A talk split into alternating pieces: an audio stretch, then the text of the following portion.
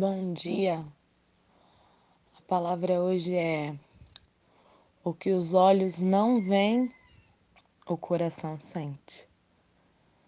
Diferente um pouco daquilo que nós escutamos, né, nesse provérbio que diz que o que os olhos não veem, o coração não sente. Mas não funciona muito assim quando se trata da nossa fé. Nós estamos nesse capítulo, na cena quando os discípulos estão comendo sem lavar as mãos e os fariseus se preocupam e interrogam que isso era um ato impuro. Então Jesus começa a discorrer sobre o que é impureza. E aí que ele diz que é pior, né? A pessoa impura não é aquilo que entra, mas é aquilo que sai, é aquilo que está dentro do coração dela. E nós tomamos um cuidado com o nosso corpo, né? Por exemplo, ninguém toma veneno porque sabe que isso fará mal para o seu corpo. Você morrerá. Ninguém come coisas que não deve, coisas que são perigosas porque sabe que isso fará mal para o seu corpo, porque isso é aquilo que você está vendo. Mas o pecado é como um veneno ele a diferença é que nós não vemos, mas o nosso coração sente.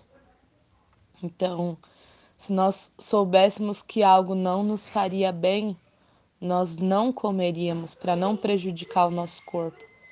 Mas quando se trata da nossa alma, nós agimos de forma um pouco negligente. E o pecado envenena o nosso corpo envenena o nosso espírito, envenena o nosso coração. É engraçado como nós nos preocupamos demasiadamente com o externo. Nesse momento de pandemia mesmo, as pessoas estão tomando cuidados extraordinários com o corpo, né? Você vê pessoas que estão totalmente apavoradas com esse vírus, tomam, são muito cuidadosas é, tomando cuidado para estar tá sempre higienizando as mãos, é, não estando em ambientes que não deve, não convivendo com pessoas que não deve. Mas e quando se trata da nossa alma?